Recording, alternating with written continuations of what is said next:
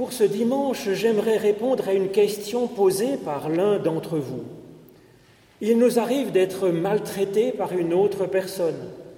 Hélas, ça arrive à des enfants en classe, cela arrive à des jeunes à l'université, cela arrive à des personnes, des adultes au travail, cela arrive, hélas, entre proches aussi. Alors ça peut être juste pénible, ça peut être blessant, et puis ça arrive que ça soit dramatique. Alors comment réagir à l'agression? Une parole de Jésus dans l'Évangile est tout à fait étrange. Un appel à ne pas résister aux méchants, un appel à tendre l'autre joue. Alors c'est une parole effectivement bien choquante. C'est choquant pour la victime, mais c'est choquant aussi pour le monde. Comment pourrait-on ainsi laisser le mal triompher? Alors je vous propose de creuser la question, mais d'abord d'aller lire le texte en question. C'est dans l'Évangile selon Matthieu au chapitre 5, les versets 38 à 45. Jésus dit, vous avez appris qu'il a été dit œil pour œil et dent pour dent. Mais moi je vous dis plutôt de ne pas résister aux méchants. À celui qui te gifle sur la joue droite, tourne vers lui aussi l'autre. À celui qui te traîne en justice pour prendre ta tunique, laisse aussi ton manteau. Si quelqu'un te force à faire mille pas, fais-en deux mille de plus avec lui. À qui te demande, donne. À qui veut t'emprunter, ne tourne pas le dos. Vous avez appris qu'il a été dit, tu aimeras ton prochain et tu haïras ton ennemi. Moi je vous dis plutôt, aimez vos ennemis, priez pour ceux qui vous persécutent, afin que vous deveniez les enfants de votre Père qui est dans les cieux. En effet, il fait lever son soleil sur les méchants et sur les bons et il fait pleuvoir sur les justes et sur les injustes. Ô Éternel, par l'étude de nos écritures anciennes, ouvre-nous maintenant à ton souffle de résurrection et de vie. Au nom de Jésus-Christ. Amen.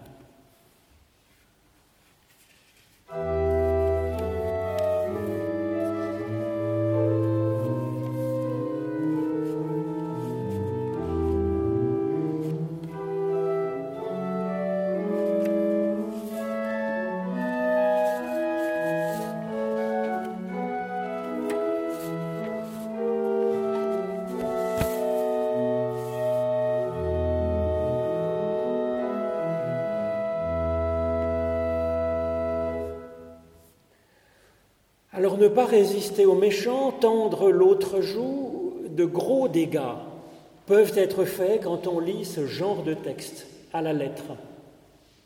Le pire, c'est que ceux qui seront ainsi injustement frappés par une lecture de ce texte euh, stupide, je pense, hein, seront les personnes qui sont déjà victimes de la méchanceté, de la violence de méchants. Comme si le Christ leur demandait de souffrir encore plus et de souffrir en silence et de laisser tranquilles les méchants Bien sûr que non. D'autant plus qu'à ce jeu-là, il ne resterait bientôt plus sur terre que les violents, les brigands et les manipulateurs qui triompheraient partout. Alors certains disent que si l'on tendait l'autre joue, cela rendrait peut-être les méchants plus gentils, que cela ferait réfléchir le méchant, comme dans, Jean Valjean, dans le, Les Misérables de Victor Hugo, où Jean Valjean, effectivement, est retourné par la générosité d'un prêtre à qui il a volé une paire de chandeliers. Mais ça me semble bien rare dans la réalité. Le vrai méchant, il va repartir tout content d'avoir humilié sa victime, de l'avoir dépouillé, et il va trouver que c'est tout à fait normal et que c'est fort avantageux de se comporter ainsi. Alors est-ce que Jésus aurait dit n'importe quoi quand il a dit cela? Je ne pense pas. Mais pour comprendre ce qu'il nous propose en réalité, il me semble utile d'aller un peu plus loin dans notre enquête. Et pour cela, il y a un principe assez utile pour interpréter la Bible, c'est qu'il est bon de ne pas se limiter à un seul petit passage, surtout avec Jésus qui a une pensée assez complexe. Alors, comment est-ce qu'on peut chercher? Eh bien, il est assez facile de voir qu'il lui arrive effectivement d'être maltraité, et donc on peut regarder comment est-ce que Jésus réagit quand il est maltraité. C'est une information à prendre en compte car Jésus dit son évangile par ses actes tout autant que par ses paroles. Les deux se complètent. Alors intéressons-nous d'abord à deux cas dans la vie de Jésus. Il y a une fois un homme qui effectivement le frappe au visage exactement comme dans ce texte. Jésus ne lui demande pas de recevoir une autre gifle de l'autre côté. Au contraire, Jésus dit à l'homme qui l'a frappé, Si j'ai mal parlé, explique-moi ce que j'ai dit de mal, mais si j'ai bien parlé, alors pourquoi me frappes-tu Me frappes-tu? L'autre exemple que je voudrais chercher, c'est quand Jésus est crucifié. Il ne demande pas du haut de la croix qu'on ajoute encore deux clous de plus et puis un coup de lance. Il dit à haute voix, Père, pardonne-leur, car ils ne savent pas ce qu'ils font. Donc dans les deux cas, Jésus ne reste pas muet, passif, il dénonce publiquement la méchanceté de l'acte qu'il vient de subir, et puis il s'intéresse à la personne qui a commis cet acte mauvais, méchant. Dans le premier cas, il interroge celui qui l'a frappé, il lui demande ses raisons, il le fait réfléchir sur ce que c'est que le bien et, que le, le mal. Il lui propose de réfléchir sur ce que Jésus, lui, a fait, de l'analyser, et puis de réfléchir sur ce que lui, qui a donné un coup, a fait. Alors le texte ne nous dit pas comment l'homme a répondu ou non à cette pédagogie de Jésus. Mais en ce qui concerne les soldats qui le crucifient, que fait Jésus? Il prie pour eux. Et ce qui me semble intéressant, c'est que dans sa prière, il fait la distinction entre l'acte et les auteurs des actes, en disant Père, pardonne-leur, car ils ne savent pas ce qu'ils font.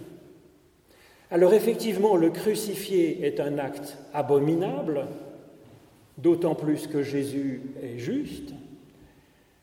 Jésus dit qu'ils sont donc coupables d'avoir fait cela, mais par sa prière, il dit qu'ils gardent l'espérance qu'ils valent plus que leurs actes. Et il leur souhaite d'évoluer dans le bon sens, vers le bien. Et donc ainsi, Jésus dénonce la méchanceté il dit au coupable qu'il est coupable et que ce n'est pas bon. Et puis ensuite, il montre qu'il ne méprise pas cette personne. Il dit qu'elle est digne de réfléchir, digne de s'expliquer, de s'avancer, d'évoluer. Alors, dans la suite du récit, on voit que ça ne calme pas du tout les soldats qui ont crucifié Jésus, qui continuent à se moquer de lui et puis à voler ses affaires. Mais au moins, Jésus manifeste ces éléments fondamentaux à cette occasion. Il dénonce la méchanceté comme mauvaise et il montre qu'il le fait sans haïr celui qui l'a commise. Je crois qu'il faudrait donc comprendre et peut-être traduire autrement cette phrase de Jésus qui était si choquante, Je vous dis de ne pas résister aux méchants. En effet, résister dans le texte, c'est le verbe grec antistémie, se placer en ennemi, anti de la personne. C'est cela que Jésus ne conseille pas. Il lutte contre la méchanceté, oui, mais il ne veut pas anéantir le coupable. Jésus ne demande pas d'être frappé sur l'autre joue, comme on pouvait le penser en lisant son sermon sur la montagne. Que dit-il précisément Qui te gifle sur la joue droite, tourne alors vers lui l'autre. Ce n'est pas pour demander de recevoir un autre coup, par conséquent, comme si on suscitait le mal. Ce que Jésus propose, c'est de présenter aux méchants une autre face de nous-mêmes, d'avoir une autre façon d'être vers l'autre que de le haïr et de vouloir l'exterminer. Alors, tourner un autre visage vers l'autre, ça ne veut pas dire que la victime se serait mal présentée avant. mais cela veut dire qu'elle n'est pas réduite à un objet par le coup du méchant. C'est ce que voulait le méchant en fait. À travers un coup, on veut transformer l'autre, l'anéantir, l'humilier. Eh bien non, si on montre un autre visage, si on se tourne, eh bien ça montre qu'on a résisté, qu'on existe encore comme une personne agissante, comme une personne debout, comme une personne même qui est une personne de valeur, une personne qui veut le bien, une personne bienfaisante, à l'inverse de la personne qui vient d'être méchante. À celui qui a cherché à humilier en le frappant, Jésus propose de discuter face à face avec des arguments. Et à ceux qui tentent de le réduire à néant en le tuant et en se moquant de lui, en le dépouillant aussi, Jésus se montre en homme riche en bonté, même pour eux, les méchants. Un homme proche de Dieu et en plus qui se fait leur défenseur auprès de Dieu. Alors cette attitude face aux méchants est, je trouve, incroyable de justesse. Alors je ne dis pas que ce soit facile, Jésus ne dit pas non plus que c'est facile, il dit que Dieu arrive à le faire. Et que nous, ben, c'est dans la mesure où Dieu nous aura créés à son image. Donc on n'est pas non plus quelque chose d'évident, évidemment. Et puis Jésus ne dit pas non plus qu'il faudrait toujours chercher à faire cela, c'est-à-dire à avoir une pédagogie pour essayer de rendre meilleurs les méchants. En effet, dans un autre épisode, une foule agresse Jésus. Elle est prête même à le tuer en le jetant du haut d'une falaise. Alors Jésus, il ne dit rien, il ne prie pas, mais il se choisit de s'effacer sans un mot. Il ne leur fait pas non plus tomber de la foudre sur la tête comme le voudraient ses disciples. Il leur dit que c'est inimaginable de faire tomber la foudre sur des personnes parce que Dieu n'est pas comme ça. Là encore, Jésus ne se place pas en ennemi des méchants, mais à ce moment-là, Jésus ne sent pas non plus d'essayer de les éduquer. Nous ne sommes donc pas non plus obligés d'essayer d'éduquer le méchant qui nous frappe. La bonne solution est parfois simplement de s'effacer, de fuir. C'est une question d'opportunité, c'est une question de discernement personnel. C'est une question peut-être de force en présence face à toute une foule que pouvait faire Jésus. Ça peut être une question de vocation ou non. Il y a quelques personnes qui sont confiées à notre amour, mais nous n'avons pas vocation à rendre le monde entier bon. Et comme victimes, nous ne sommes pas toujours le mieux placés pour essayer d'éduquer notre bourreau. Alors, alors comment allons-nous faire pour savoir comment réagir dans une situation concrète face à telle ou telle personne méchante? C'est ce qui me semble passionnant à examiner dans la façon de réfléchir que Jésus montre ici, dans son analyse de cette question d'éthique concrète, que faire quand je suis agressé par un méchant? Il me semble qu'il y a un élément essentiel dans cette réflexion que fait Jésus ici. C'est qu'en discutant de ces questions d'interprétation de la Bible, de, questions éthiques, Jésus va chercher comment Dieu lui-même agit face aux méchants. C'est sa façon de réfléchir pour interpréter la Bible, la Bible et c'est aussi sa façon qu'a Jésus de réfléchir sur la vie. Alors ensuite, ce que Jésus nous dit sur Dieu, là au moins, il est clair et c'est formidablement réjouissant. Jésus dit que Dieu, lui, il va jusqu'à aimer ses ennemis. Contrairement à quelque épouvantable légende, Dieu ne punit pas, Dieu ne cherche pas à exterminer le méchant, il cherche à soigner le méchant, comme un médecin soignerait un malade. Dieu ne veut pas non plus que nous souffrions pas quand nous sommes justes et non plus quand nous sommes méchants. C'est ce que dit Jésus quand il dit que c'est le méchant, ce n'est pas Dieu qui frappe ou qui exige des dons ou qui exige des corvées qu'il nous imposerait. Non, Dieu, lui, n'est pas le méchant de l'histoire. Dieu, lui, fait tout pour éliminer toute souffrance, toute larme, toute humiliation.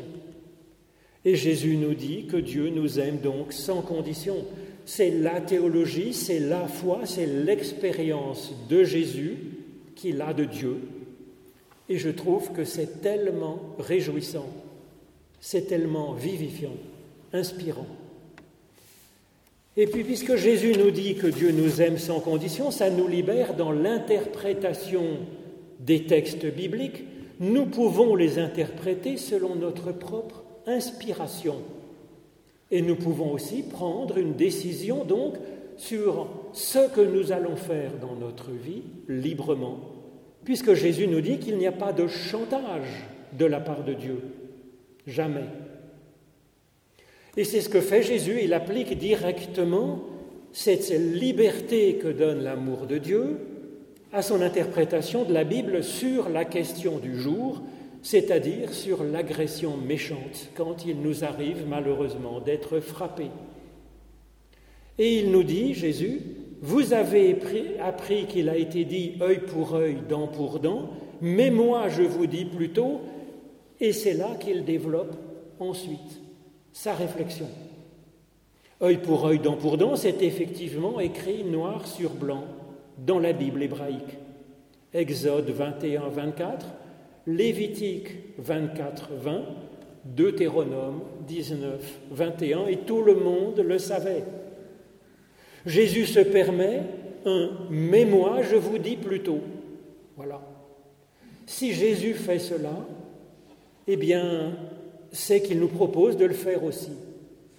Parce que Jésus n'est pas du genre, mais euh, pas du genre faites ce que je dis, ne faites pas ce que je fais. Au contraire, au contraire, il nous indique à travers ce qu'il fait un chemin pour nous, pour notre vie.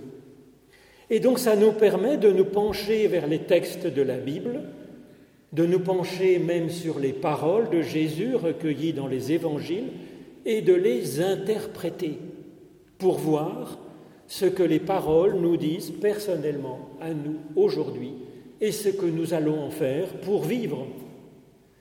Alors oui, avec respect et intérêt, nous commençons d'abord par chercher ce qui a été dit. Puis ensuite, nous cherchons à élaborer notre propre mais moi je vous dis, moi à la première personne du singulier, librement, sincèrement, avec authenticité à notre propre façon.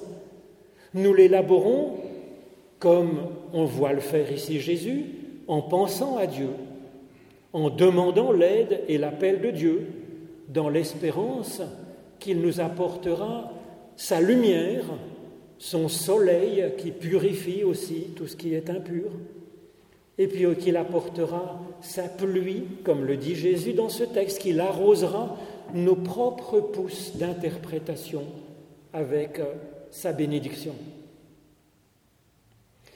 Alors ça, c'est le premier élément, le premier, mais moi je vous dis. Mais il y en a un autre. Il y a un second, vous avez appris, qu'il a été dit dans, la recherche de Jésus. Alors, Jésus dit, vous avez appris qu'il a été dit, tu aimeras ton prochain et tu haïras ton ennemi. Eh bien ça, c'est pas dans la Bible en fait. Ce n'est pas dans la Bible que c'est dit et pourtant, pourtant nous entendons cette voix.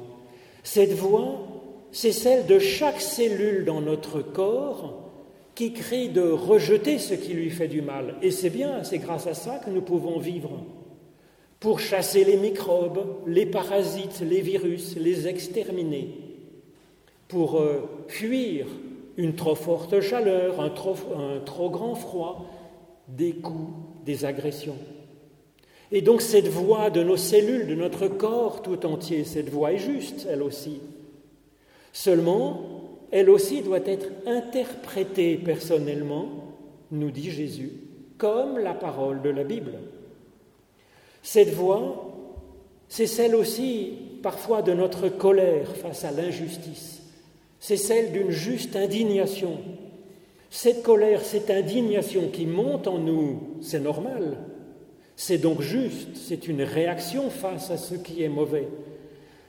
Nous avons seulement à interpréter notre colère et notre indignation pour en faire quelque chose de bon et ne pas sauter à la gorge du méchant qui est à côté de nous. Et donc, oui, il faut entendre et chercher un mais je vous dis. Car sans être travaillée ainsi, ben notre colère, elle pourrait bien nous transmettre précisément le virus de la méchanceté du méchant qui nous a frappés.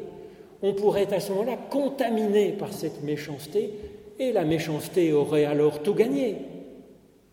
Et pourtant, on peut faire quelque chose de cette indignation et de cette colère car elles sont justes. Et donc, quelle lecture Jésus nous propose de notre indignation quand nous avons été giflés? Nous nous sentons humiliés, c'est vrai, c'est ce que veut le méchant. Alors que l'agression elle-même, en réalité, elle ne dit rien de notre propre valeur, c'est l'opinion d'un méchant sur nous. Par contre, l'agression, elle dit que l'agresseur est un pauvre type, en fait, qu'il est un malade qui mérite que Dieu se penche vers lui pour le soigner dans l'espérance qu'il deviendra plus humain. Alors peut-être que Dieu va chercher l'aide de quelques bonnes âmes pour aller essayer d'appeler cet homme à la raison. C'est parfois, mais pas toujours, ce que la victime pourrait faire. Elle n'est pas toujours le mieux placée. Elle peut aussi partir ailleurs, comme le fait parfois Jésus. C'est juste, c'est à voir. C'est à interpréter par nous-mêmes, au cas par cas, il n'y a pas de recette absolue. On peut agir comme ça librement, car Dieu comprend. Il comprend et il nous aime. Amen.